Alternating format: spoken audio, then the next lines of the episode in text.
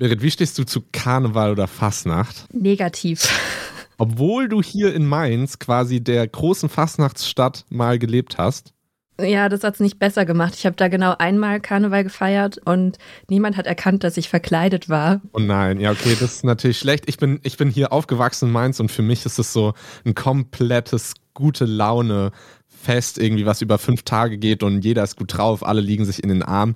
Natürlich sieht immer die Stadt mega scheiße aus. Ich bin heute mhm. Morgen dreimal durch Kotze gelaufen, das ist dann Bäh. halt richtig schlimm, aber an sich ist es eigentlich ein gute Launefest für mich. Ja, ein bisschen zu viel gute Laune vielleicht sogar. Wir haben gestern eine Insta-Umfrage gemacht, wo wir um Sprachnachrichten von euch gebeten haben. Und die allererste Sprachnachricht, die reingekommen ist, war von einer Person, die einfach komplett besoffen uns eine Minute voll gelallt hat. Ja, stimmt. Diese Seite von Karneval gibt es auch. Und das eigentlich, wobei wir nach einem Thema gefragt haben, was gar nicht so gut aussieht momentan, zumindest für viele. Und das ist die Zukunft. Und deshalb müssen wir heute mal über die Zukunft sprechen. Und das ist der Funk-Podcast Let's Go. Aus der Funkzentrale in Mainz, das ist, was die Woche wichtig war. Hi, ich bin David Schöne und bei mir ist Berit Ström. Hi. Und diese Folge gibt es nicht nur eine besondere Besetzung, weil ich am Start bin und Leo im Urlaub ist und äh, verdientermaßen Karneval in Köln feiert. Ich hoffe, du hast eine gute Zeit, Leo. Sondern wir haben auch einen Überraschungsgast aus dem Funk-Universum am Start. Ja, die Folge wird, glaube ich, sowieso auch ganz schön spannend, weil wir nämlich unter anderem mit Jan-Henrik Wiebe von der Funk-Recherche-Unit gesprochen haben. Und er hat uns alles erklärt, was wir zu der geplanten 200 Euro Energiepauschale für Studis wissen müssen. Ja, dann hoffen wir mal, dass die auch auch wirklich kommt. Und außerdem haben wir über Outing im Profifußball geredet, denn der tschechische Fußballer Jakub Janktu hat sich diese Woche als erster europäischer Erstligaspieler überhaupt geoutet. Und warum das im Fußball immer noch so krass ist, darüber haben wir mit Benjamin Nessler gesprochen, der sich für LGBTQ-Sichtbarkeit im Sport einsetzt. Und wir haben es ja gerade schon angeteased, wir reden über die Zukunft und versuchen dabei ausnahmsweise mal ein bisschen optimistisch zu sein. Und zwar zusammen mit dem Zukunftsforscher Tristan Horks. Aber jetzt schauen wir erstmal, was die Woche im Internet so wichtig war. 100.000 Google-Suchanfragen oder mehr hatten diese Woche Berlin-Wahlen und Franziska Giffey. Denn in Berlin wurde am Wochenende die Senatswahlen von 2021 wiederholt. In welcher Konstellation weiter regiert wird, ist noch nicht klar. Klar ist aber, die CDU hat in der Zwischenzeit massiv an Stimmen gewonnen und die SPD mit der amtierenden Oberbürgermeisterin Franziska Giffey landet nur noch auf Platz 2. Und das nach 21 Jahren SPD-Regierung in Berlin und Analysen zeigen, dass viele WählerInnen von der SPD zur CDU gewandert sind. Aber auch die FDP musste ordentlich Stimmen an die CDU abgeben. Ja, viele sehen jetzt die Berliner Silvesternacht als Grund oder zumindest als Mitgrund dafür. Und dass sozusagen diese Sicherheitsdebatte diese Senatswahl mit entschieden hätte, weil schon vorab war auch in Umfragen klar, dass das Thema Ordnung und Sicherheit das wichtigste Wahlmotiv für die Berliner WählerInnen sein würde. Sie haben zwar wesentlich weniger gewählt als ähm, in dem Jahr davor, aber trotzdem hat sich jetzt auch im Ergebnis gezeigt, es wurde offenbar zu wenig von der rot-rot-grünen Regierung abgefangen und stattdessen hat sich halt die CDU auf zum Teil super populistische Weise an diesem Thema abgearbeitet. Also zum Beispiel wollte ja die Berliner CDU die Vornamen der Täter aus der Silvesternacht bekannt geben. Dann gab es dann noch diese Diskussion um Friedrich Merz, der dann ähm, von den kleinen Paschas gesprochen hat. Und ja, das Ganze hat sich irgendwie ganz schön zugespitzt. Und ich finde es ganz schön unangenehm, da das so mit beobachtet zu haben, weil das auch sehr klar und sehr absehbar war. Aber immerhin hat davon die AfD nicht profitiert. Das kann man zumindest festhalten. Ja, und apropos kleine Paschas, da muss ich jetzt auch an die FDP denken, denn die diskutiert gerade in den eigenen Reihen so gefühlt ein bisschen, weil es auch einfach Stimmen gab, die behauptet haben, dass die Karnevalsrede von Strack Zimmermann gegen Friedrich Merz quasi irgendwie Teil dieses, äh, ist, dieses schlechten Wahlergebnisses wäre. Ähm, was über eine Million Mal gegoogelt wurde, ist der Super Bowl, das Sportevent, des Jahres, zumindest in den USA und es schwappt auch immer mehr nach Deutschland und Europa über. Hast du es geguckt? Nee, ähm, dazu ist mir mein Schlaf zu wichtig. Aber irgendwie wünsche ich mir so ein bisschen, dass wir sowas hier auch hätten, weil ich finde es schon krass, wie groß das einfach ist. Also selbst meine Timelines waren voll damit, obwohl ich absolut überhaupt nichts mit Sport am Hut habe. Also klar, auch wegen Rihanna und so, aber trotzdem fände ich es voll schön, wenn es hier auch sowas gäbe, wo so einfach so alle Bock drauf haben und sich ja alle drauf einigen können, vielleicht auch. Ja, das stimmt. Es ist dort in den USA wirklich ein Riesenfest. Da beginnen die Feierlichkeiten davor, teilweise schon Wochen davor. Es gibt den sogenannten Pro Bowl, wo die besten Footballer einfach zusammenkommen und eine gute Zeit haben und so auf den Super Bowl sehr sich, sich vorbereiten und das ist einfach richtig cool zu sehen. Am Ende haben die Kansas City Chiefs gewonnen. Herzlichen Glückwunsch in die USA und wir machen weiter mit der Lufthansa. Denn gleich aus zwei Gründen müssen wir darüber sprechen. Denn zum einen wird heute, also am Freitag, an mehreren deutschen Flughäfen gestreikt. Die Flughäfen in München, Frankfurt, Stuttgart und Hamburg stehen voraussichtlich von Freitag heute Morgen bis Samstag früh so gut wie still. Die Gewerkschaft Verdi fordert mehr Geld für den öffentlichen Dienst und Bodenverkehrsdienstleister. Deshalb haben diese Woche zum Beispiel auch Müllabfuhr, Kitas und Öffis gestreikt. Und dann gab es da aber auch noch eine IT-Panne, die auch noch bei der Lufthansa passiert ist. Deswegen wurde das nämlich dann insgesamt zusammen so viel gegoogelt. Und zwar am Mittwoch konnten Lufthansa-PassagierInnen auf einmal nicht mehr einchecken in Frankfurt am Flughafen, weil die Computersysteme nicht mehr funktioniert haben. Und allein in Frankfurt sind dadurch fast 250 Flüge ausgefallen. Aber das hatte natürlich auch Auswirkungen dann auf andere Flughäfen und Flugverbindungen. Und der Grund ist fast schon ein bisschen peinlich, würde ich sagen.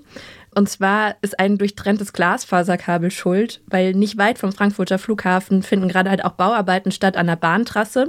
Und da wurde wohl aus Versehen ein bisschen zu tief gebohrt. Und ich möchte echt nicht die Person sein, die da im Bagger saß.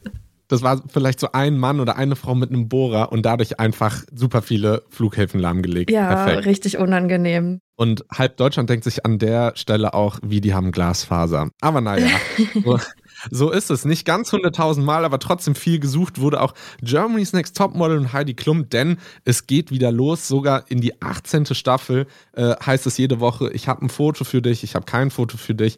Ich würde es gar nicht schlimm finden, wenn ich kein Foto von mir bekomme, weil ich finde, auf Fotos sehe ich immer ganz, ganz schlimm aus. Aber Berit, guckst du die Staffel? Nee, also ich gucke echt richtig gerne auch richtig viel Trash oder so Dating-Shows und sowas, aber das ist das Einzige, was ich irgendwie nicht gut kann, weil ich das Gefühl habe, diese Show entwickelt sich auch am wenigsten positiv weiter. Das Einzige, wozu ich mich vielleicht hinreißen lassen werde, ist die Umstyling-Folge.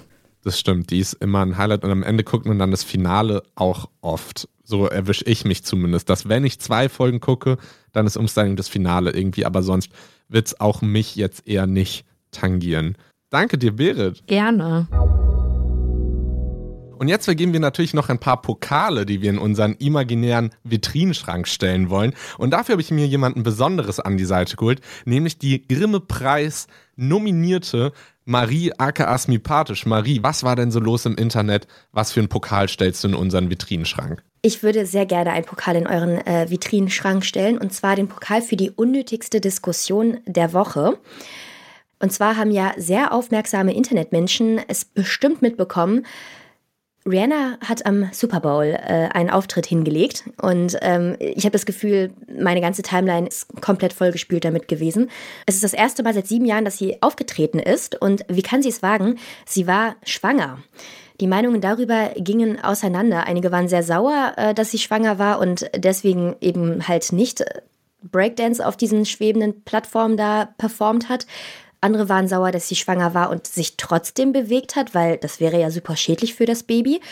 Dann nochmal andere waren wirklich persönlich getroffen, weil sie ja letztes Jahr einen neuen Song äh, veröffentlicht hat und viele einfach gehofft hatten, dass Rihanna jetzt bald mal wieder ein neues Album rausbringen würde. Jetzt ist sie ja halt wieder schwanger und damit wurden halt auch Stimmen laut wie, wir wollten ein neues Album, kein neues Baby. Nett. Also das ist eine Fanbase, das wünscht man sich doch und wenn es nicht Fans sind, dann ja, auch gemein, finde ich. Ähm, als wäre das nicht schon schlimm genug, äh, hatte auch Trump seinen Senf dazu zu geben und ähm, schoss schon bereits vor der Show auf seiner eigenen Plattform gegen sie. Ohne Stylist wäre sie nichts, hat er gesagt. Ähm, mutig auch. Und nach der Show sagte er, es war die schlechteste Super Bowl-Halbzeitshow ever. Also du siehst schon, es gab sehr viele Meinungen und ich denke, wenn Trump sagt, äh, dass es eine schlechte Show war, müsste es ja eigentlich eine ganz gute Show gewesen sein.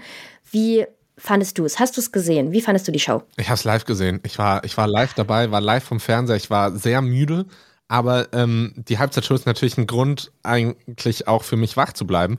Und dann habe ich es gesehen und ich habe so live verfolgt diese Auseinandersetzung mit den Leuten, mit denen ich auch geschaut habe, so, ist sie jetzt schwanger oder ist sie nicht schwanger? Das ist so erst dieses so, hä, Leute, guck mal, ist sie vielleicht schwanger? So, nee, nein. Und dann, oh doch. Und dann ist so richtig, also es war, es war einfach eine, eine krasse Überraschung. Und tatsächlich leben ja so Super Bowl Halbzeitshows von Überraschungen. Letztes Jahr war, war richtig krass, wer alles am Start war. Dr. Dre, Eminem, Snoop Dogg, Kendrick Lamar.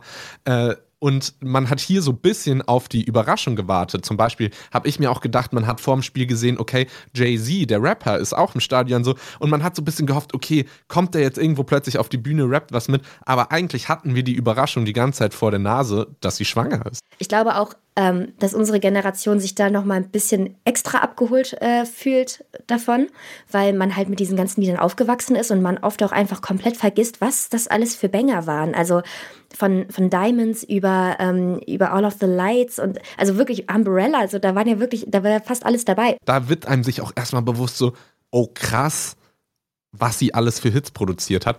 Und man muss natürlich auch sagen, sie hat das smart gemacht, denn sie hat sowohl davon profitiert durch ihre Musik, die jetzt wieder rauf und runter gehört wird, als auch mit ihrer Beauty-Marke, oder? Mhm, genau, sie hat sich quasi während der Show, so ungefähr bei der Hälfte, hat sie sich die Nase gepudert mit, äh, mit, einem, äh, mit einem Puder von ihrer eigenen Marke, Fenty Beauty. Und ähm, die Leute, die es verstanden haben, waren, glaube ich, nicht ganz überrascht. Und die, die es nicht wussten, die haben danach gesucht. Und zwar halt nach dem Titel der Marke. Und dadurch hat äh, die Show dieser Marke ein Plus von 833 Prozent Google-Suchanfragen verschafft. Das ist ja auch schon stark. Ja, und ich würde sagen, wir freuen uns einfach für die drei, für ASAP Rocky, Rihanna und ihr erstgeborenes Kind, dass da jetzt noch ein Geschwisterchen dazu kommt. Und wir gehen weiter zu dem Pokal, den ich mitgebracht habe. Nämlich ein Pokal, der eigentlich fast schon eine eigene Kategorie sein könnte, denn es geht mal wieder um die Wahlen in Berlin. Denn am Sonntag wurden die Senatswahlen von 2021 wiederholt, die wiederholt wurden, weil es damals schon einen Fehler in der Auszählung gegeben hat. Und jetzt, es gab schon wieder eine Panne. Wäre aber auch eigentlich zu schön gewesen, wenn es einfach mal glatt gelaufen wäre, oder? Das gehört dazu. Das wäre das wär nicht mein Berlin. Richtig, das kriegt man jetzt nicht mehr aus Berlin und das erwartet man ja auch auf eine Art. Denn es ist passiert, dass laut Wahlleiter 466 Briefwahlen, also Stimmen, die durch eine Briefwahl abgegeben wurde, im Bezirk Lichtenberg einfach liegen geblieben sind, hieß es. Das bedeutet, sie wurden zu spät zum Wahlbezirksamt geschickt. Sie haben es dort nicht rechtzeitig hingeschafft und wurden deshalb nicht berücksichtigt. 466 Stimmen klingt erstmal wenig, können in dem Fall aber tatsächlich einen Unterschied machen, weil die Grünen und SPD so knapp beieinander waren, dass dadurch sich die Machtverhältnisse hätte verschieben können. Aber all good. Am Mittwoch wurden dann die restlichen Stimmen noch ausgezählt und das Ergebnis hat sich nicht wirklich verändert. Aber es gab dadurch ein Unentschieden zwischen zwei Direktkandidaten von CDU und der Linke. Beziehungsweise dann wurde nochmal nachgezählt und dann ist aufgefallen, dass nochmal neue Stimmen aufgetaucht sind. Aber das hat dann auch nichts geändert und dann dachte man sich so, komm, jetzt, jetzt schließen wir das Ding, ist einfach gut für heute. Und wir gehen auch weiter zum nächsten Pokal und zwar ein bisschen weiter äh, nach Niedersachsen nämlich. Ja, gute Überleitung. Genau, ich habe noch einen Pokal mitgebracht und zwar den Pokal für die Attacke der Woche. Beziehungsweise wie die Bild so schön titelt, und das fand ich sehr schön, die Kacke-Attacke der Woche. Und zwar ähm, hat der äh, Ballettchef des Hannover Staatsballett beziehungsweise des Staatstheaters, Marco Göke, ähm, die Tanzkritikerin Wiebke Hüster der FAZ, also quasi eine Journalistin, in der Pause eines Ballettabends wir könnten sagen, zur Rede gestellt. Die beiden sind sich nicht so gut gesinnt, also verstehen sich jetzt, glaube ich, so mittelgut. Sie hat halt öfter mal seine, seine Shows kritisiert und ähm, ja, er kommt damit nicht wirklich klar. Ähm, er hat sie damit konfrontiert und es kam zum Streit. Und was äh, der Herr Göke dann gemacht hat, er hat aus seiner Tasche einen Beutel gezogen. In dem Beutel war die Kacke seines Dackels. Er drehte diesen Beutel auf links und schmierte ihn der Frau also der Ballettkritikerin, ins Gesicht. Hast du davon mitbekommen, David? Ich habe tatsächlich bis vorhin nichts davon mitbekommen und ich frage mich aber, warum. Ich habe so viele Fragen. Warum hat man zu einer Aufführung denn noch die Kacke seines Hundes noch in der Tasche? Ja, also das ist auch eine der ersten Fragen, die ich mir gestellt habe gar nicht mal unbedingt dieses, wie kommt es dazu, dass man so sauer wird, dass man dann auch noch dahin greift, dass man sich dem so bewusst ist, dessen so bewusst ist, dass diese Kacke da in der Tasche ist, sondern halt überhaupt, warum ist die denn da? Wie kann das sein? Es sind doch genug Mülleimer in Hannover eigentlich. Naja, also er scheint sie halt mit sich rumgetragen zu haben. Man kann ja auch einfach ihm zugutehalten, dass er sie aufgesammelt hat. Vielleicht einfach auch mal so anfangen. Alles, was danach passiert, das ist dann halt wirklich absolut inakzeptabel, würde ich mal sagen. Man könnte sagen, scheiße. Das ist wirklich scheiße auch. Einfach richtig beschissenes Verhalten, das der Mann da wirklich abgeliefert hat.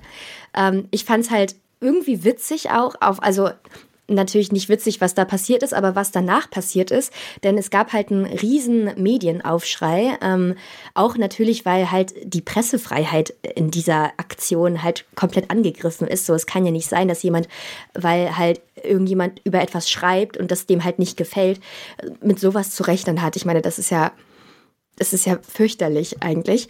Ähm, und es kam dann dazu, und das fand ich irgendwie ganz spannend, weil normalerweise hört man solche Sachen und denkt sich nur so, boah, krass, was sind das für Leute? Was passiert da? Aber dadurch, dass die beiden halt irgendwie in den Medien stehen und in der Öffentlichkeit, gab es dann halt auch so ähm, Fernsehbeiträge, Interviews, alles Mögliche in allen möglichen Zeitungen, äh, Medienformaten äh, und unter anderem auch ein Interview mit ihm, äh, wie er im Park sitzt mit einer Sonnenbrille auf vom NDR Fernsehen. Also er äh, sitzt da quasi und rechtfertigt sich. Man kann nicht sagen, er entschuldigt sich, er rechtfertigt sich. Und was glaubst du, wie, ähm, was hat er so gesagt? Wenn du sagst, dass er sich nicht entschuldigt hat, dann befürchte ich, dass er irgendwie ein bisschen dabei geblieben ist, dass es okay war. Also er hat schon auch seinen Fehler so ein bisschen eingestanden. Er hat äh, nämlich gesagt, Zitat, ich denke, dass die Wahl der Mittel sicherlich nicht super war. Die Wahl der Mittel, es war scheiße. Es war scheiße. Sie war nicht super, nein, da hat er komplett recht. Ich fand dieses nicht super auch einfach schon so lustig. Ja. Er, er sprach aber außerdem von unglücklichen Verstrickungen. Mm, ja. Und ähm, ja, nat natürlich. Und wenn, wenn er auch schon mal dabei ist, hat er dann halt auch quasi noch mal ein bisschen Medienkritik geäußert. Er sagte, aus seiner Sicht sei es angebracht, dass die Medien eine gewisse Form der destruktiven, verletzenden und den gesamten Kulturbetrieb schädigenden Berichterstattung überdenken. Also ja, er sieht sich quasi nicht als Hauptschuldiger, sondern auch das destruktive Verhalten der Medien. Er hatte keine andere Wahl. Ihm, ihm waren die Hände gebunden. Bei ihr gab es auch ein äh, schönes äh, Interview, da hat sie dann gesagt, sie hat Angst davor, jetzt immer die Frau zu sein, der halt Kacke ins Gesicht geschmiert worden ist, was ich wirklich verstehen kann. Mhm. Ähm, ich hoffe, es geht dir gut. Ganz liebe Grüße und äh, viel Kraft weiterhin. Ähm, wie würdest du dich als Journalistin jetzt vorbereiten, wenn du wüsstest, okay, ich muss zum Ballett nach Hannover. Also vielleicht so eine Art, also so eine Kapuzenjacke, die man aber doch, also die eine sehr große Kapuze hat, die man sehr weit zuziehen kann. So wie früher so die Benchjacken quasi, nur mit so einem ganz großen Dings, dass man sich einmal so rüber übers ganze Gesicht ziehen kann. Vielleicht ist man damit ein bisschen gesichert. Sehr schön. Schön, dass du da warst und man sollte wahrscheinlich auf deinem Instagram vorbeischauen, oder? Ja, klar. Instagram, TikTok, überall. Vielen Dank für die Einladung. Ciao und wir gehen jetzt mal ein bisschen deeper in die Themen rein. Ich sag's mal, wie es ist. Ich wäre gerne gerade kein Student. Das liegt aber einfach daran, dass gerade Klausurenphase ist und Prüfungsphase und super viele Freunde und Freundinnen von mir einfach gerade jeden Tag in der Bibliothek sitzen. Und an alle, die gerade das nachempfinden können, ihr schafft das. Ich glaube an euch. Viel Glück und wir haben sogar Good News für euch. Ähm, denn es geht um die 200 Euro, um die Einmalzahlung, die die Bundesregierung Azubis und Studis versprochen hat. Das ist ja schon seit September im Gespräch als Entlastungsmaßnahme und seitdem ist aber nicht viel passiert. Es gab nicht viel Neues, außer technische Probleme bei der Auszahlung, denn es musste erst eine Plattform dafür eingerichtet werden.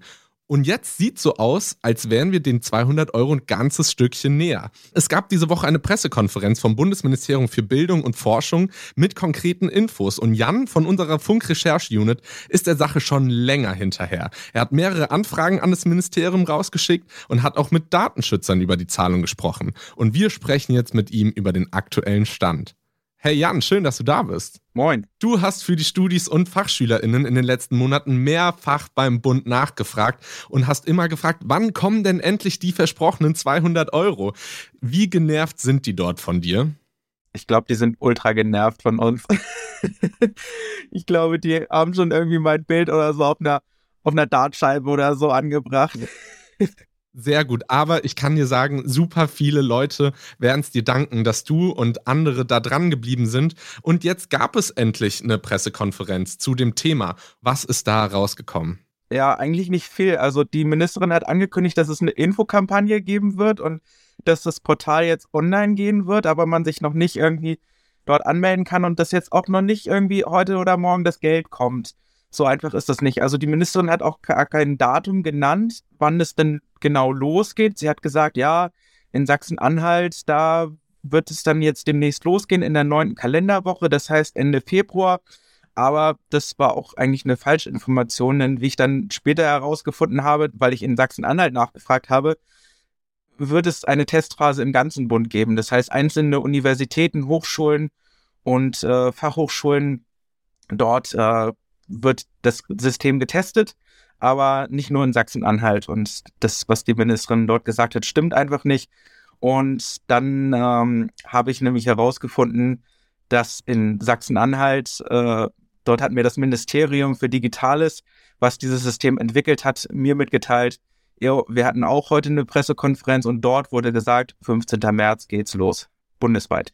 Bundesweit, das ist wichtig. Das bedeutet, am 15. März soll es soweit sein. Zumindest die Antragstellung. Und die Internetseite, die gibt es jetzt auch. Einmalzahlung200.de. Sehr kreativ, wie ich finde. Jetzt habe ich mir die Prozesse angeschaut, die du mir hoffentlich gleich gut erklären kannst. Und ich sag's, wie es ist. Ich fühle mich so ein bisschen wie so jemand, der jetzt gleich Ninja Warrior Parcours machen muss, weil es einfach so viele Hürden gibt. Ähm, man muss den Online-Ausweis beantragen. Man braucht ein Elster-Zertifikat. Und was muss ich denn jetzt als Studie oder als Azubi denn beachten? Genau, du brauchst entweder ein Elster-Zertifikat, was du auch für die Steuererklärung brauchst. Als Studie hast du das wahrscheinlich noch nicht gemacht, aber irgendwann für die Zukunft brauchst du das eh. Also ja, solltest du das jetzt schon beantragen, nicht erst am 15., weil dann dauert es nämlich noch länger. Um diesen Zugang überhaupt zu bekommen, kriegst du erstmal einen Brief. Das heißt, die Post streikt aktuell. Es könnte etwas länger dauern, aber deswegen sollte man auf jeden Fall das jetzt schon mal beantragen oder man braucht die E-Perso-Funktion. Aber ich würde auf jeden Fall ein Elster-Zertifikat empfehlen, weil das einfach sicherer ist und man das eh braucht. Ja, zum Datenschutz kommen wir gleich. Wir haben natürlich, als wir das gepostet haben auf dem Funk-Instagram-Kanal, viele Fragen bekommen. Und da gilt dann auch die Frage nach dem Anspruch auf die 200 Euro. Können denn auch Personen, die zum Beispiel nur bis zum Herbst studiert haben, wo das Ganze im Gespräch war, trotzdem diese 200 Euro beantragen? Die haben leider Pech gehabt. Es gilt äh, Antragsfrist 1. Dezember. Okay, das bedeutet, Leute, die nach dem 1. Dezember noch eingeschrieben sind oder waren, können diese 200 Euro beantragen. Genau.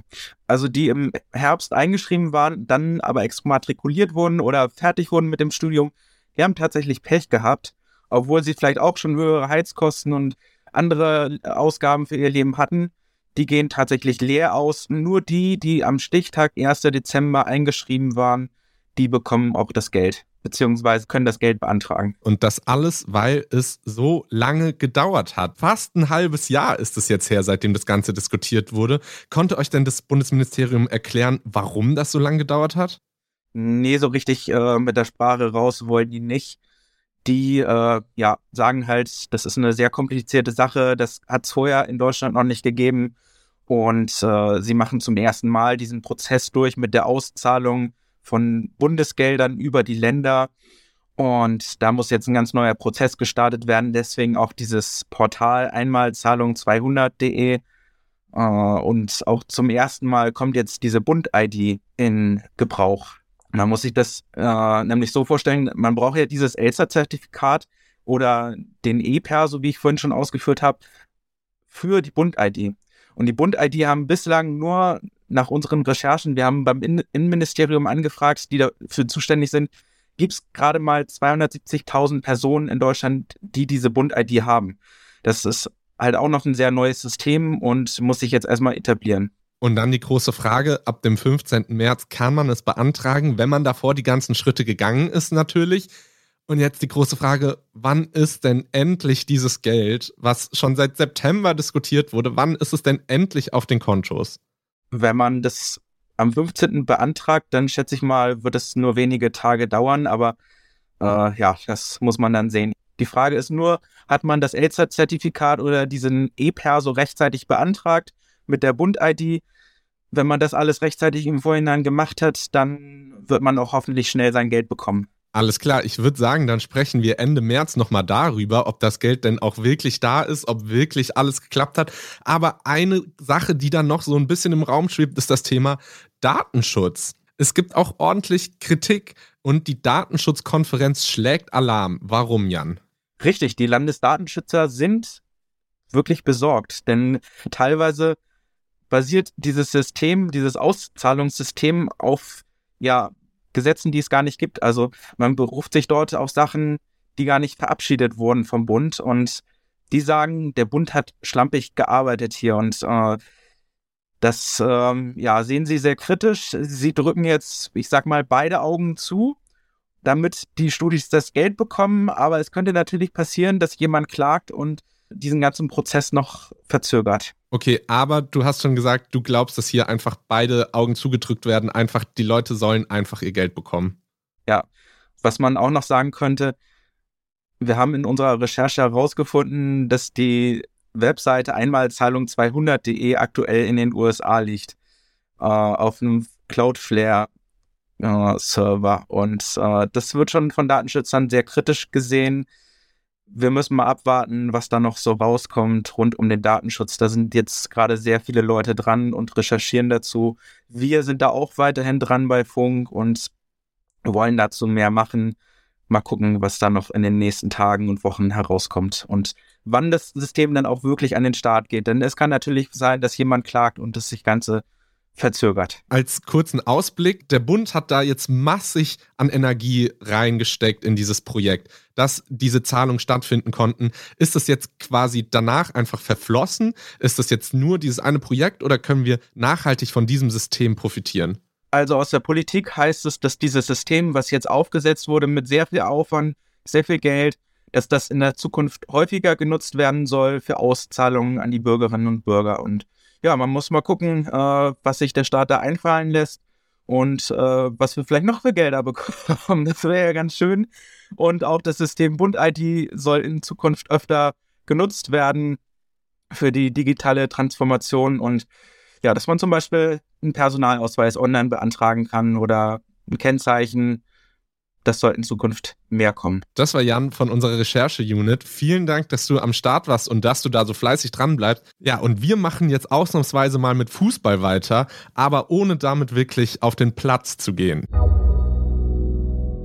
Ich als kleiner Fußball-Nerd habe seinen Namen schon mal gehört, die allermeisten kennen seinen Namen aber erst seit letzter Woche.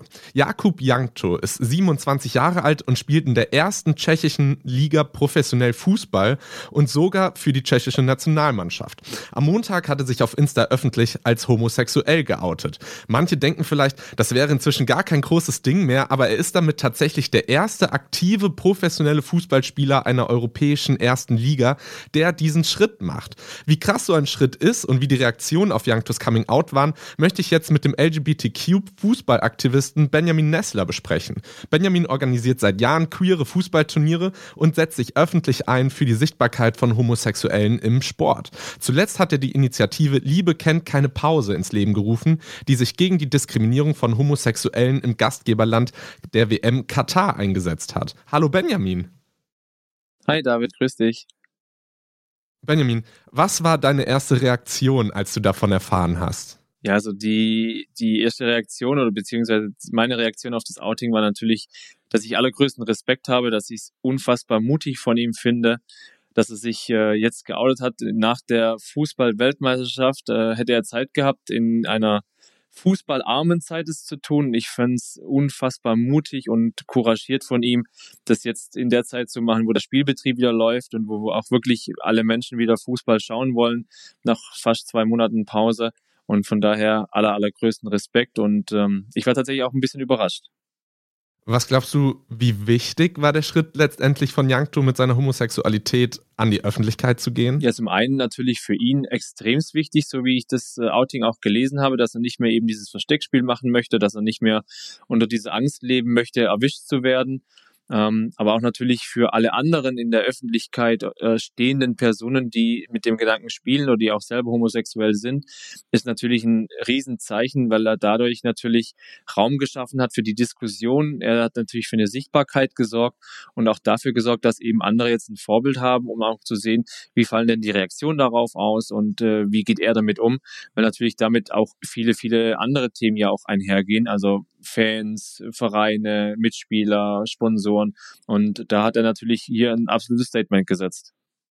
Ja, diesen, diesen Schritt, den Yankto gemacht hat, diesen Schritt bist du auch gegangen, aber in deinem Amateurverein. Wie war das denn damals für dich und wie haben die Leute in deinem Umfeld, wie haben Mitspieler, wie haben Coaches, wie haben Trainer ja, also Bei mir war es damals so, dass ich mich tatsächlich ähm, als 18-, 19-Jährige nicht getraut habe, diesen Schritt zu tun, als ich aktiv war, ähm, weil ich einfach nicht das Gefühl hatte, willkommen zu sein in diesem Verein. Von daher kann ich es absolut nachvollziehen, dass man eben sagt, in so jungen Jahren traue ich mich das nicht, weil ich einfach nicht weiß, wie reagiert das Umfeld darauf. Man ist selber noch sehr, sehr unsicher in seinen ähm, Taten, in seinen ähm, ja, Dingen, die man tut und auch vielleicht mit seiner Sexualität noch nicht so ganz sicher. Und von daher war es bei mir so, dass ich mich eben erst im Nachgang geoutet habe im Verein und habe tatsächlich nur positive Rückmeldungen bekommen, wirklich auch ähm, ja Fragen, warum ich mich dann eben in der Zeit, wo ich gespielt habe, nicht geoutet habe. Und das hat mir im Grunde im Nachgang gezeigt, dass ich mich auch hätte damals outen können. Nur im Nachgang ist man in vielen Dingen immer schlauer. Von daher war es einfach so, zu dem Zeitpunkt war es die richtige Entscheidung, das nicht zu tun. Und jetzt im Nachgang war es einfach so, dass ich gemerkt habe, es wäre kein großes Ding gewesen. Okay, und dann gibt es dieses Buch von äh, Philipp Lahm, wo er davon abgeraten hat, sich während seiner Profikarriere zu outen. Ähm, etwas, was du ja dann quasi nachvollziehen konntest damals, aber jetzt anders darüber denkst. Wie siehst du das, wenn ein Profifußballer dann quasi sagt, Leute, macht das nicht? Man muss ja unterscheiden, dass es bei mir damals so war, es war ja 15, 16 Jahre schon her, stand heute. Also jetzt bin ich 34 ähm, das war damals, war ich 18, 19, das heißt, es war nochmal eine bisschen eine andere Zeit. Also dieses, diese Sichtbarkeit von der LGBT-Community war damals noch nicht so gegeben, wie sie heute gegeben ist. Also heute gibt es äh, Fernsehsendungen darüber, es gibt viele Berichte darüber, es gibt Aktivisten, auch die Bundesregierung hat mittlerweile auch einen Ansprechpartner für dieses Thema. Von daher haben wir heute einfach eine andere Zeit. Ähm, als ich das gelesen habe von Philipp Lahm, als sein Buch rauskam, fand ich das sehr schade, weil ich einfach glaube, dass es uns nochmal um einige Jahre zurückgeworfen hat in der Entwicklung, weil wir schon deutlich weiter waren und äh, die Gesellschaft auch deutlich weiter ist, meiner Meinung nach heutzutage. Und ich mir einfach gewünscht hätte, dass er entweder dieses Thema komplett außen vor lässt oder eben dann mit Betroffenen auch mal darüber spricht, weil ich glaube, dass er als ähm, ja nicht betroffener Homosexueller ähm, einfach nicht weiß, wie das ist, in diesem Moment mit diesen Ängsten zu leben, vielleicht aber auch mit dieser Einsamkeit zu leben, die man hat, wenn man eben sich nicht outen kann. Und von daher fand ich die Äußerung tatsächlich nicht glücklich. Ja, jetzt gibt es dann aber auch Thomas Hitzitzberger, der ähnlich wie Lahm jahrelang in der deutschen Nationalmannschaft gespielt hat und sich 2014 tatsächlich geoutet hat in einem Interview mit Zeit Online, woraufhin sogar die Server der Zeit zusammengebrochen sind, weil so viele Leute aus so vielen verschiedenen Ländern äh, auf diesen Artikel zugreifen wollten. Und dann ging so ein bisschen dieses Gefühl los, korrigier mich, wenn du das anders siehst, dass man so glauben konnte, okay, jetzt wird es vielleicht eine Welle lostreten. So der, der erste ähm, Profifußballer hat sich zwar nachträglich in Deutschland geoutet, aber er hat sich geoutet, er stand für sich und für seine Sexualität ein. Allerdings ist es jetzt fast zehn Jahre her und bis heute hat kein Spieler in den drei deutschen Profiligen öffentlich über seine Homosexualität gesprochen. Warum glaubst du, hat sich in dieser Zeit so wenig getan? Also, dass Thomas Hitzelsberger sich 2014 geoutet hat, fand ich ein sehr mutiger Schritt, weil er natürlich auch in einer gewissen Öffentlichkeit stand. Ähm, er hat im Grunde genau das Gegenteil dieses Klischees, was viele Menschen haben von Homosexuellen, eben nicht bestätigt. Also er wurde auch der Hammer eher genannt in, in London, äh, in, in England, weil er ja bei Aston Villa da eben diesen, diesen Schuss auch hatte. Und ähm, deswegen hat er im Grunde damit schon sowohl sich logischerweise gefallen kann, als auch vielen anderen, weil er einfach dieses Klischee nicht bedient hat. Warum es die Welle nicht losgetreten hat, glaube ich, liegt auch zum einen daran, weil er eben nicht mehr aktiv unterwegs war, wie du schon gesagt hast, sondern es war nach seiner Karriere. Das heißt, er stand auch nicht mehr in diesem krassen öffentlichen Blickpunkt, wie er es vielleicht getan hätte, wenn er sich während der Karriere geoutet hätte. Wenn natürlich auch nach jedem Spiel einfach dieses Thema gewesen wäre, wie reagieren Fans drauf, ähm, wie reagieren Mitspieler drauf, Gegenspieler und so weiter. Wir haben in den ersten drei Profiligen im Fußball keinen. Wir hatten jetzt allerdings mit Lukas Christilla einen Handballspieler, der in Leipzig in der ersten Bundesliga spielt, der sich jetzt geoutet hat während seiner aktiven Karriere. Wir haben Josh Carvalho, ähm, der in Australien in der ersten Liga spielt. Wir haben Robbie Rogers, der in Amerika gespielt hat. Wir haben den englischen Profi, der mit, äh, ich glaube, 19 äh, sogar sich geoutet hat in der englischen zweiten Liga. Ähm, also es gibt schon ein paar Beispiele, die auch zeigen, dass man sich während der Karriere outen kann ähm, und das auch im Grunde erstmal hohe Wellen schlägt, aber danach relativ normal weitergeht, was es ja auch sein soll. Jetzt müssen wir natürlich mal abwarten, wie es ausgeht mit Jakub Jankto. Du hast es schon angesprochen, er hat sich jetzt geoutet in der tschechischen Liga. Jetzt ist ähm, natürlich ist eine europäische Liga, steht mehr im Blickpunkt. Es ist ein Land, wo vielleicht diese Rechte nicht so ausgeprägt sind wie in, in Deutschland, wo vielleicht auch ähm, ja die Menschen auch ein bisschen anders reagieren. Deswegen bin ich jetzt sehr gespannt, wie es bei ihm einfach weitergeht und ähm, hoffe, dass vielleicht durch sein Outing jetzt nochmal der eine oder andere vielleicht sich auch ermutigt fühlt zu sehen, es kann funktionieren, es kann alles ähm, positiv werden und es wird auch, wie Julian Nagelsmann es auch in der Pressekonferenz vor dem Spiel gegen PSG gesagt hat, ähm, zur Normalität werden, was es auch sein sollte. Ja, unter diesem Post auf Instagram von Jakub Jankto gab es ja auch super viele auf den ersten Blick positive Reaktionen. Richtig große Vereine, Real Madrid, Barcelona, auch deutsche Vereine wie Schalke, Gladbach oder Bayern München haben darunter gepostet und haben quasi signalisiert, dass sie diesen Schritt toll finden.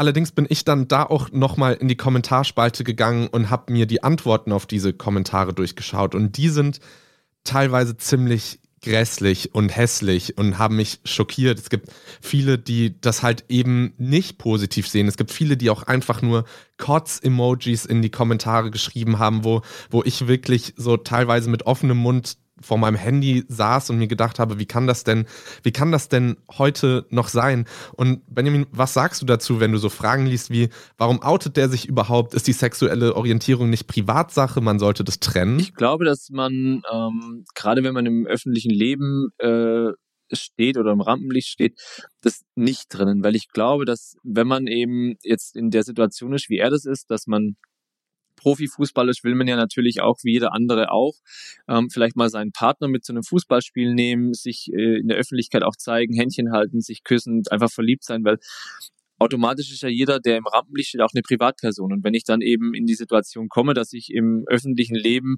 stehe und ähm, mal spazieren gehe und aber vielleicht mit einem Mann spazieren gehe, dann sicherlich auch die Fragen kommen. Von daher ähm, ist es aus meiner Sicht leider immer noch so, dass man einfach das auch kommunizieren sollte, weil man dann einfach, ich glaube, ähm, ja, viel Last auch von sich weggibt, wenn man dann einfach nicht mehr darauf achten muss, wie gebe ich mich, welche, welche ähm, Phrasen oder welche Sätze nehme ich, um einfach so eine, so eine Schutzwand aufzubauen.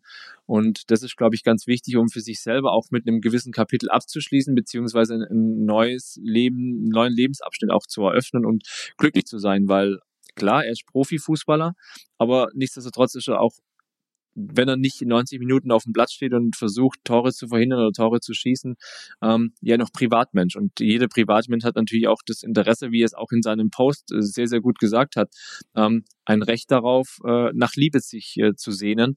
Und ähm, deswegen glaube ich, dass es leider immer noch nötig ist, diesen, diesen Schritt zu tun. Du hast es vorhin schon kurz angesprochen. Äh, Jake Daniels, äh, äh, Spieler bei der zweiten englischen Liga beim FC Blackpool, hat sich mit damals 17 Jahren geoutet und hat gesagt, Josh Cavallo, der Spieler aus Australien, der sich 2021, ein Jahr vorher geoutet hat, der habe ihn inspiriert. Und jetzt gibt es mit Jakub Jankto eben noch einen Fußballprofi mehr, der offen gesagt hat, dass er schwul ist. Glaubst du, durch sein öffentliches Outing könnten sich jetzt mehr Menschen trauen oder könnten sich mehr Menschen inspirieren? Ja, und ich glaube, das äh, schließt auch wieder die Frage von vorher nochmal ein, weil die Frage ist ja, jetzt hast du gerade gesagt, er hat sich von Josh Cavallo inspirieren lassen, ähm, 2022 dann. Und das zeigt ja auch, dass es wirklich auch dann diesen diese Möglichkeit dadurch besteht, dass man, wenn man eben so ein Vorbild hat, wo man sagt, okay, er hat sich geoutet, er hat mir Mut gemacht, dass eben auch Jakub Jankto jetzt dazu beitragen kann, in den europäischen Ligen für diese Sichtbarkeit zu sorgen von Homosexuellen im Profifußball, dass einfach die Menschen auch erkennen, dass das eine mit dem anderen überhaupt nichts zu tun hat. Also es hat überhaupt nichts damit zu tun, ob ich jetzt schwul, lesbisch, heterosexuell, ähm, bisexuell bin, ähm, ob ich gut oder schlecht Fußball spiele, sondern es geht einfach nur darum, dass ich einfach ein gewisses Talent habe und die Sexualität einfach angeboren ist. Und da kann ich einfach nichts dagegen tun. Deswegen hat es, hat die sexuelle Orientierung überhaupt nichts mit der Leistungsfähigkeit im Profifußball zu tun. Und ich glaube, dass er vielleicht dadurch nochmal einen gewissen Push geben kann, um eben auch anderen jungen Menschen Mut zu machen, zu ihrer Sexualität zu stehen. Ob es jetzt äh, die Homosexualität ist für, für Männer oder für Frauen, ist mal völlig irrelevant. sondern einfach für eine gewisse Sichtbarkeit steht und anderen Menschen einfach Mut macht. Jetzt ist es so, Benjamin, wir hatten eigentlich die Aufnahme schon beendet und danach einfach noch ein bisschen über das Thema gequatscht. Und dann hast du mich auf etwas gebracht, was ich so spannend finde, wo ich gesagt habe, okay, wir müssen noch mal auf äh, Aufnahme drücken, denn dieses Jahr ist die Frauenfußball-Weltmeisterschaft in Australien und Neuseeland und als Hauptsponsor hat sich die FIFA jemanden aus Saudi-Arabien rausgesucht. Und das ist doch eigentlich ein kompletter Widerspruch in sich, oder? Absolut. Und ähm, das ist auch genau das, wofür wir einfach weiter kämpfen müssen, dass wir die Verbände darauf aufmerksam machen, dass sie auch eine gewisse Mitschuld an diesem Thema haben und auch eine gewisse Verantwortung haben, weil, um es vielleicht mal für diejenigen kurz zu erläutern, was, was die Krux an der Sache ist. Die Frauenfußball-Weltmeisterschaft findet in Australien und Neuseeland statt und die FIFA hat nichts Besseres zu tun, als einen Hauptsponsor auszuwählen, der in seinem Land die Rechte von Frauen mit Füßen tritt. Also in Saudi-Arabien haben Frauen keine Rechte, die müssen um arbeiten gehen zu dürfen, ihre, ihre Männer fragen, die müssen die Erlaubnis von Männern einholen, wenn sie das Haus verlassen wollen. Also sie haben null Rechte und die FIFA nimmt dieses Land als Hauptsponsor, um logischerweise für Saudi-Arabien Werbung zu machen, ähm, bekommt einen Haufen Kohle und setzt es als Hauptsponsor für eine Fußball-Frauen-Weltmeisterschaft ein. Das ist ein absolutes No-Go, das geht gar nicht. Und ähm, ja, ich glaube, dafür muss man einfach in der Zukunft weiter kämpfen, die Stimme erheben und einfach auch die Verbände unter Druck setzen, damit eben solche Entscheidungen nicht mehr getroffen werden können. Benjamin, sehr cool. Vielen Dank, dass du da warst. Ja, vielen Dank für die Einladung. Cool. Und wir machen weiter mit dem nächsten Thema. Wir haben letzte Woche auf Insta eine Umfrage gemacht, wie ihr so in die Zukunft blickt. Und dabei kam raus, ziemlich negativ. 72 Prozent haben angegeben, dass sie pessimistisch sind, wenn sie an die Gesellschaft in zehn Jahren denken. Das ist natürlich nicht repräsentativ, aber es haben immerhin fast 60.000 Menschen bei der Umfrage mitgemacht, also ziemlich viele und einige haben uns auch Sprachnachrichten dazu geschickt. Hier mal ein paar Stimmen aus der Community.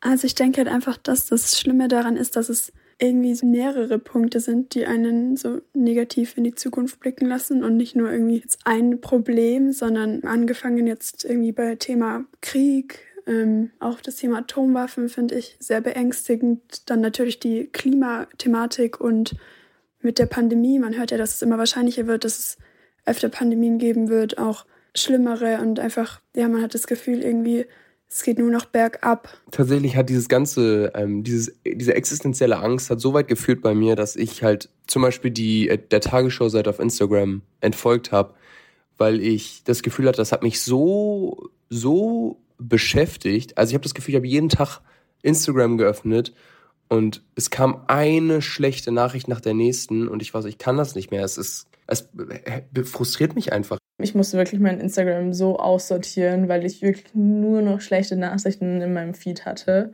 Und das hat mich so runtergezogen und irgendwie fühlt man sich schlecht dabei, weil ich mir denke, ja, man muss darüber informiert sein oder ich will auch darüber informiert sein. Ich will das ja wissen, aber das zieht meine Laune so runter und man ist auch ein bisschen abgestumpft. Und weil wir letzte Woche mit dem YouTuber The Changeman darüber gesprochen haben, dass es eben ganz schön belastend sein kann, immer nur auf die negativen Seiten zu schauen, haben wir beschlossen, mal positiv an die Sache ranzugehen oder zumindest konstruktiv. Und dafür spreche ich jetzt mit dem Zukunftsforscher Tristan Horks. Hi Tristan, schön, dass du da bist. Hey, danke für die Einladung. Was sagst du zu den Zukunftsgefühlen aus der Community, die du gerade gehört hast? Kannst du das verstehen? Absolut. Also ich beschäftige mich ja auch viel damit, warum wir gerade so ein negatives Weltbild haben, vor allem die jüngeren Generationen.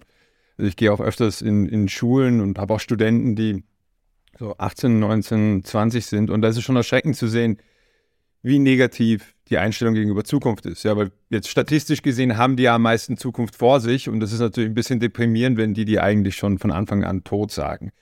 Die Sache ist, es ist vielleicht nicht so, dass die Welt unbedingt viel schlimmer geworden ist, sondern dass wir einfach viel, viel mehr davon sehen. Also wenn wir uns global die Zahlen anschauen, wird die Welt nicht viel schlechter. Ja, also momentan flacht es mal kurz ab. Wir haben auch so eine Omni-Krise gerade. Warum das so ist, das kann ich später noch erklären.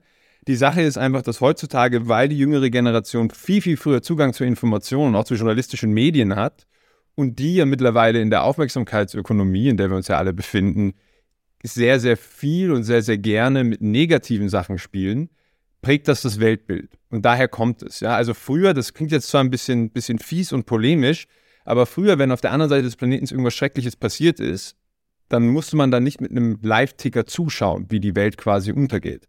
Das heißt, sobald man mit Medien konfrontiert wird, und das wird man heutzutage viel, viel früher eben durch soziale Medien, das war ja auch in den Beiträgen so, es geht immer um Instagram oder andere soziale Medien und dann Kanäle von Nachrichten und dort, dass man eben sieht, wenn man so aufwächst in seinem Konsum der Welt, dann hat man wirklich das Gefühl, die Welt geht jeden Tag unter, ja, weil man auch so hautnah dabei ist die ganze Zeit. Und das verzerrt das Weltbild. Okay, jetzt ist es so, dass halt gerade viele ein sehr pessimistisches Bild von dieser Welt haben. Und jetzt einfach mal ganz provokant gefragt, Tristan, was wird denn in den nächsten zehn Jahren besser?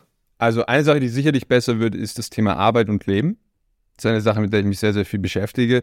Man merkt ja jetzt langsam schon, dass immer mehr Durchbrüche gerade in Fragen von Technologie, künstliche Intelligenz, Automatisierung und so kommen. Also wir werden da in Zukunft weniger arbeiten. Ja, also wenn man Arbeit sieht und dann das gegen die Freizeit stellt, dann sagt das ja schon sehr stark etwas über die Arbeit aus, nämlich dass man da eingesperrt ist. Ja? Und gerade viele junge Leute, die auf den Arbeitsmarkt kommen, finden sich in einer Welt wieder, die, wo sie sich denken, okay, also da mache ich zwar mit, um über die Runden zu kommen, aber wirklich große Ambitionen möchte ich ja nicht mehr haben, ja, weil, weil man doch irgendwie in diesem industriellen Denken festhängt, wo man dafür gezahlt wird, man wird für sein Sitzfleisch eigentlich bezahlt, ja, Zeit absitzen, das ist, das ist das, was man wert ist quasi. Also das wird mal besser werden da werden auch früher oder später, da bin ich mir ziemlich sicher, die sozialen Medien besser werden, weil langsam ist natürlich das Klima dort einfach so unerträglich und so Phänomene wie Twitter, also die Zuspitzung auf Twitter gerade, führen ja auch dazu, dass da irgendwann mal gegengesteuert wird. Wird mal garantiert besser werden. Dann muss man auch sagen, das wird vielleicht noch ein bisschen länger als zehn Jahre dauern, aber man darf nicht vergessen, die Babyboomers kennen vielleicht viele unserer Zuhörer und Zuhörerinnen, aber es ist die Generation, die nach dem Weltkrieg geboren wurde, die jetzt sehr, sehr groß ist, die man auch oft verantwortlich gemacht hat für den Weltuntergang, was auch nicht fair ist. Aber die haben mittlerweile 60 Prozent des globalen Wohlstands. Und die kommen jetzt auch langsam, ich sag mal vorsichtig, in ein Alter, wo dieser Wohlstand auch auf die Generation darunter weitergegeben wird. Also das sind auch mal ganz gute Nachrichten. Und vielleicht, um das im, im größeren Kontext einzuordnen, ähm, wir befinden uns gerade im Übergang vom Industriezeitalter, wo man eben in Fabriken und Minen gearbeitet hat, ins Informationszeitalter.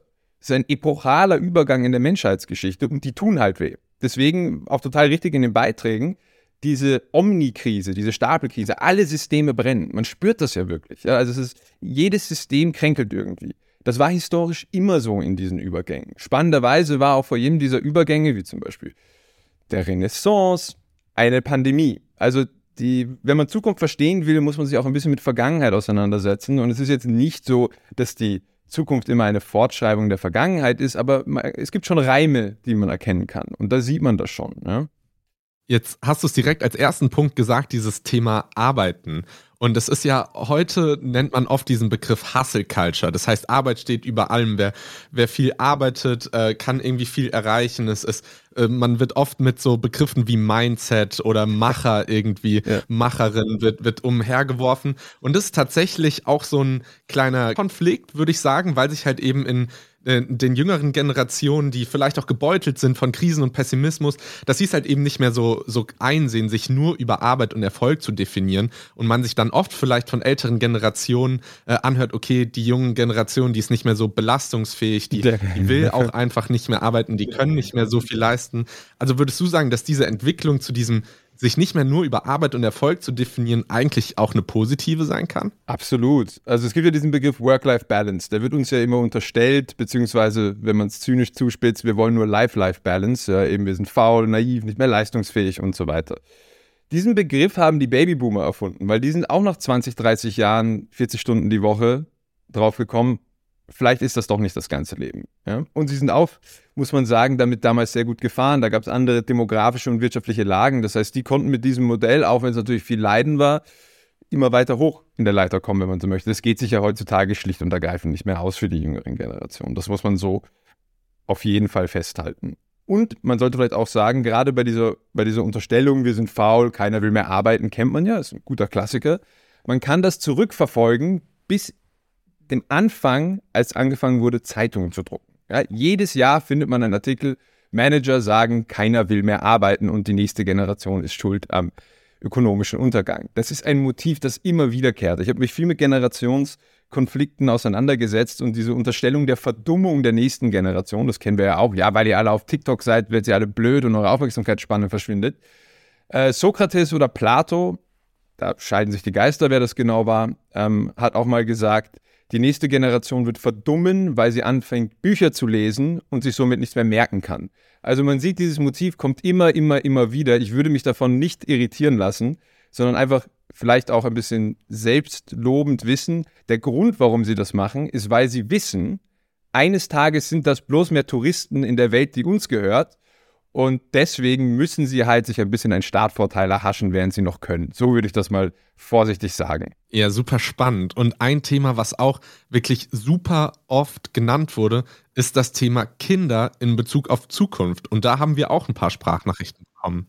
Meine größte Sorge ist, dass ich mein Kind nicht in die Welt setzen möchte, weil ich nicht glaube, dass das ein gutes Leben führen kann wegen dem Klimawandel. Ich meine, wir haben schon jetzt zu kämpfen mit sehr, sehr, sehr vielen nicht schönen Themen, die jetzt da schon bei uns sind oder noch auf uns zukommen werden. Also ich bin selber auch mit drei Geschwistern aufgewachsen. Es ist super schön. Eigentlich würde ich gerne Kinder bekommen wollen, aber ich bin da sehr skeptisch. Ich habe so überhaupt keine Lust mehr, weiter in solchen Narrativen und Systemen zu leben, weil ich das Gefühl habe, alles, was getan wird, wird aus einer Scheinheiligkeit herausgetan. Ich äh, wollte immer, ich wollte immer Kinder erziehen, ich wollte immer Vater werden. Und mit diesem Gedanken äh, habe ich mich jetzt vor ein paar Monaten, von dem habe ich mich getrennt, einfach weil ich es nicht als tragbar empfinde, Kinder für solche Fehler, die gemacht werden, gerade stehen zu lassen. Das ist super heftig, was wir da gerade gehört haben. Und ich merke es auch, ich bin 25 und in meinem Umfeld wird tatsächlich auch diese Frage groß, so sollte man heute noch Kinder in die Welt setzen? Eine Frage, wo ich vor fünf, sechs, sieben Jahren einfach jeden irgendwie dumm angeschaut hätte und mich heute tatsächlich mit Argumenten damit auseinandersetze. Etwas, was ich nie gedacht hätte. Aber Tristan, ist keine Kinder mehr bekommen die Lösung? Naja, es gibt ja irgendwie diese Illusion, dass wenn wir die Weltbevölkerung reduzieren, dann wird alles einfacher. Ne? Das gab es ja früher auch, Population Bomb hieß das, das war die große Prognose. Eines Tages werden wir uns als Menschheit so wie Kanickel vermehren und dann wird die Welt zusammenbrechen, weil wir uns nicht mehr ernähren können und so. Das passiert auf jeden Fall mal nicht. Also wir wissen ziemlich klar, so bei 10, 11 Milliarden Leuten wird die Weltbevölkerung abflachen und dann wieder runtergehen. Da kann jetzt jeder Einzelne sich versuchen, dagegen zu stemmen, aber das wird sich im Ende nicht ausgehen. Da ist die globale Demografie einfach zu brutal und direkt. Was ich aber sagen würde, ist, dass auch das schon mal geschehen ist während dem Kalten Krieg. Da hat die junge Generation auch gesagt, warum sollte ich Kinder in die Welt setzen? Ähm, die werden ja dann quasi in einem postapokalyptischen Weltuntergangsbild aufwachsen. Ähm, nun sind wir die Kinder dieser Generation. Und ich glaube, wir sind vielleicht auch zum gewissen Grad hoffentlich ganz dankbar, dass sie uns geboren haben, wenn man so möchte. Also, ich möchte es vielleicht so rum formulieren. Diese Kapitulation die kann ich gut nachvollziehen. Ja? Also gerade im, im jungen Alter, und wir können mittlerweile sehen, alle, die sich einreden, die Lockdowns vor allem hätten sie psychologisch äh, beschädigt, stimmt nicht, nur die jüngere Altersgruppe. Der Rest der Gesellschaft hat davon keine, nach, keine großen Nachwirkungen, nur die, nur die jüngere Generation. Und aus diesem Trauma heraus kommt das, glaube ich, auch. Und das Trauma gilt es anzuerkennen. Aber zu sagen, ich habe keine Kinder, ist ja auch eine Resignation gegenüber der Zukunft. Dann sagt man, okay, weißt du was, wir rebellieren nicht mehr, wir pfeifen drauf. Und ich möchte vielleicht daran erinnern, dass diese Generation mit zum Beispiel Fridays for Future oder auch Black Lives Matter, auch die Frauenmärsche, das war dann vielleicht ein bisschen multigenerationaler, die haben richtig was bewegt. Ja, also das waren die größten Proteste, die wir jemals hatten, weil sich die Leute auf einmal digital global zusammenschalten können und wirklich was verändern. Ich komme ja aus der Wirtschaft großteils, ich bin ja da unterwegs. Kein Unternehmen kann es sich mehr leisten, nicht darüber zu sprechen. Ja? Also auch wenn man ganz oft dann sagen kann, das ist Greenwashing und scheinheilig und so weiter, die Richtung ist klar und die Legislatur passt sich ja dem gegenüber auch an. Hätte man mir vor fünf Jahren gesagt, dass man irgendwann mal Verbrennungsmotoren verbietet, und das ist, steht jetzt rechtlich schon, hätte ich gesagt, die sind durchgeknallt. Also der Wandel ist langsam, aber er kommt schon. Und wenn man eben sagt, ich möchte keine Kinder mehr in die Welt setzen, dann resigniert man. Und wenn man resigniert, dann überlässt, dann lässt man die anderen ja gewinnen, wenn man so möchte. Ja? Und das wäre doch die große Tragödie. Ja? Also wir sind, also vor allem ihr, gut, ich meine, ich bin jetzt auch nicht so alt, aber ähm, sind statistisch die gebildetste Generation, die wir jemals hatten. Wäre es nicht eine Schande, wenn man diesen Zugang an Informationen und dieses Wissen und diese, diese Schlauheit einfach vergrundeln lässt, weil man aufgibt? Und man muss vielleicht auch sagen, aufgrund der demografischen Entwicklung ist es halt momentan so, wir haben einen großen Überhang an Alten. Das ist so. Das wissen wir, vor allem in Deutschland. Und deswegen fühlt man sich auch politisch sehr abgehängt. Ja, weil warum sollte ich Politik für Junge machen? Die gehen nicht wählen und sind viel, viel weniger und sie sind viel, viel heterogener, also viel, viel unterschiedlicher, viel individueller, ist viel, viel schwieriger zu kriegen. Ja? Also kann ich das verstehen. Nur der demografische Wandel besagt aber auch, dass wir, weil wir jetzt ein rares Gut sind, ja, gerade im Arbeitsmarkt, wir haben ja nicht, schlicht und ergreifend nicht mehr genug junge, warme Körper, um all die Positionen, die frei werden, zu füllen, neue Verhandlungsbasis kriegen. Ja? Also das ist auch eine Stärke. Man muss nur ein bisschen drauf warten, meines Erachtens. Das sieht man ja gerade momentan, wie sich die Unternehmen darüber reißen, jetzt für die junge Generation interessant zu werden und man jetzt selber selektieren kann als junge Person. Ja, also die Schattenseite des demografischen Wandels dreht sich auch in manchen Aspekten eben ins Gute. Also, was ich damit sagen möchte, für wen verdammt nochmal machen wir Zukunft, wenn nicht für die Generation nach uns, die nach uns und auch die Generation, die wir niemals kennen werden? Das, das ist der menschliche Deal. Wenn wir das nicht machen, dann können wir eigentlich den Laden einpacken. Jetzt hast du es auch gerade schon gesagt, dieser Generationenkonflikt, den es gibt, durch den demografischen Wandel und auch durch diese Mentalität der Arbeit, durch dieses Thema Kinderkriegen und so. Ähm, es gibt, kann ja auch die Frustration der Jugend sein gegenüber älteren Generationen, so nach dem Motto, ja, ihr seid ja dafür verantwortlich, dass wir jetzt so eine düstere Zukunft vor uns haben. Und gefühlt gehen da, geht da die Schere zwischen den Generationen immer weiter auseinander. Wir haben das jetzt auch gesehen bei Wahlen zum Beispiel. Wir haben uns angeschaut bei der Berlin-Wahl, okay, wie haben denn die Jungen gewählt im Vergleich zum Gesamtergebnis? Und das ist wirklich was ganz anderes, wo man dann sieht, okay, es ist einfach so, dass die äh, älteren Generationen da einfach mehr Stimmen haben aktuell. Siehst du denn Wege, wie diese Generationen wieder näher zusammenfinden können? Ja, ich habe da ein paar provokative Vorschläge, die bringe ich auch immer, also äh, in, in, der Politik oder in Medien und auch bei Unternehmen. Also es gibt einen Lösungsvorschlag, das ist, der tut immer sehr weh, aber ich tue auch ganz, manchmal ganz gerne ein bisschen weh. Generationenquote. Ne? Also wir haben ja Parität, zum Beispiel bei den Ministern in Geschlechtern zum Beispiel in Deutschland. Warum nicht eine Generationenquote? Ja, dann ist man auch viel, viel glaubhafter, als wenn man sich einfach irgendeine junge Person reinsetzt, die den Social Media Kanal macht und dann sagt, oh, wir sind jetzt ein cooles junges Unternehmen oder eine coole junge Institution. Also, das ist mein erster Vorschlag. Ja? Einfach beinhart eine Quote. Ja? Und ich glaube, da werden dann immer alle sehr nervös, aber ich kann es verstehen, wenn man in die Politik schaut, fühlt man sich einfach überhaupt nicht repräsentiert und Unternehmen auch nicht. Muss ja nicht, muss ja nicht Parität sein, aber es sollte einfach in Entscheidungsgremien Leute aus allen Generationen geben. Und das andere, was man machen muss, ist sich auch vor Augen führen, dass auch die böse Babyboomer-Generation, die ja angeblich den Planeten ruiniert hat, auch sehr viel Positives bewegt hat. Ja? Also man darf nicht vergessen, gerade im deutschsprachigen Raum, das, das sind die Kinder der Generation, die bis 45 waren. Okay, da sind Sachen passiert in dieser Zeit, das muss man glaube ich nicht weiter ausführen, die an, ja, an Graultaten einfach nicht zu übertreffen sind. Und daraus ist gekommen eine Generation, die sehr viel weitergebracht hat für Frauenrechte, muss man sagen. Auch fürs Klima, das wird vergessen. Also äh, ich will es nur mal so sagen, ich lebe ja in Österreich, das hört man vielleicht ein bisschen, obwohl ich in Deutschland geboren bin und immer so viel Zeit in Deutschland verbringe. Ähm, ist es aber so, hier haben sie Atomkraftwerke gebaut und nicht in Betrieb nehmen können, weil die sich dann festgekettet haben, ja, um vielleicht auch mal das Thema Klimakleber ein bisschen in Relation zu setzen. Ja, das sind nochmal ein bisschen andere Ausmaße. Auch viel weitergebracht, was Rechte für Homosexuelle angeht und so weiter. Also so liberale Werte, die wir eigentlich alle teilen, haben die ordentlich was weitergebracht. Es war nur im Vergleich zu davor ein Riesenwandel, aber im Rückspiegel schauen wir alle spießig aus. Und ich sage es ganz ehrlich, auch wir werden eines Tages von der nächsten Generation als spießig angekreidet werden. Das, das ist auch gut so. so. so. entsteht Wandel. Ja? Und so entsteht auch gesellschaftliche und generationsmäßige ähm, Evolution.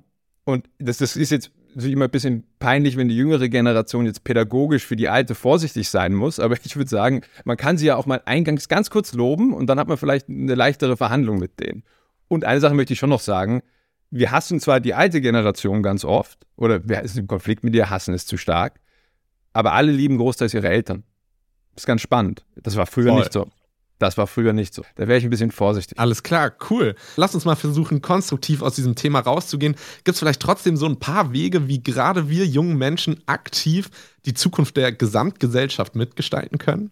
Also ich würde sagen, weiter rebellieren, ne? auf die Straße gehen. Es funktioniert. Also auch die Diskussion rund um die Klimakleber jetzt, ich weiß, sehr, sehr emotional und sehr, sehr anstrengend. Und kleinen Medienstreitereien verläuft sich das immer wieder, aber das Thema ist nach wie vor präsent. Und es gab eine Menge Leute, die momentan versucht haben zu sagen, wir haben so viele Krisen, wir haben doch gar keine Zeit für die Umwelt.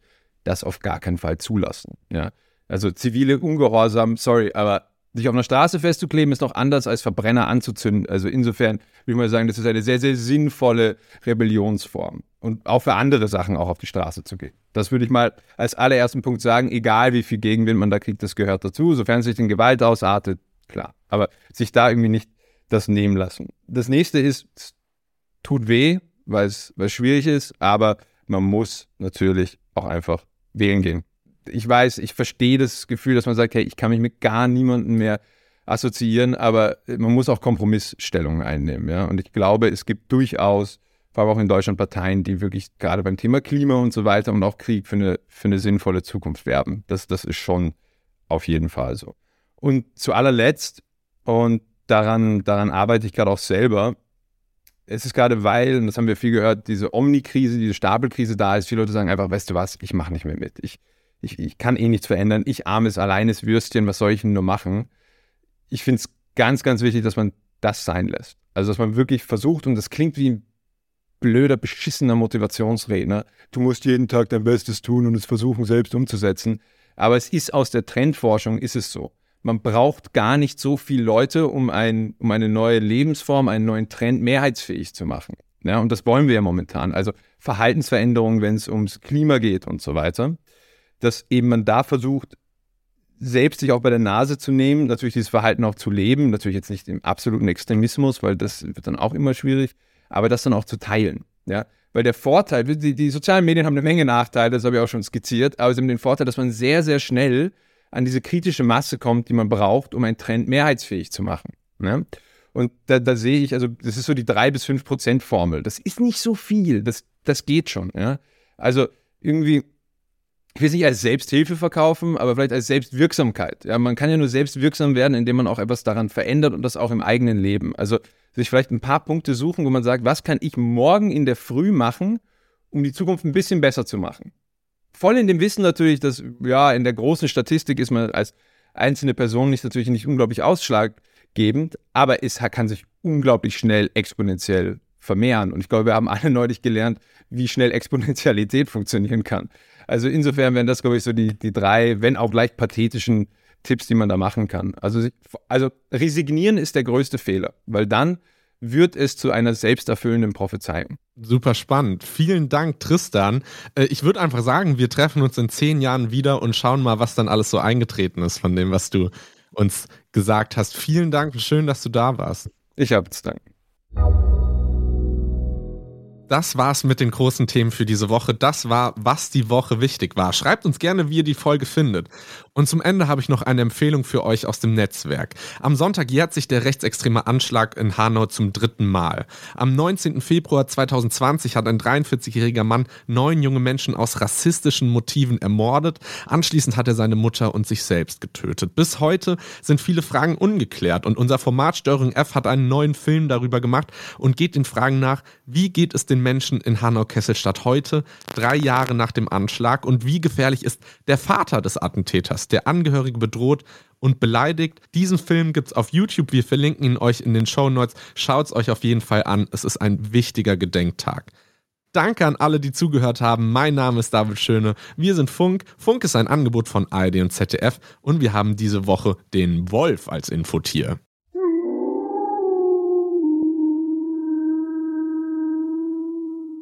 Tschüss.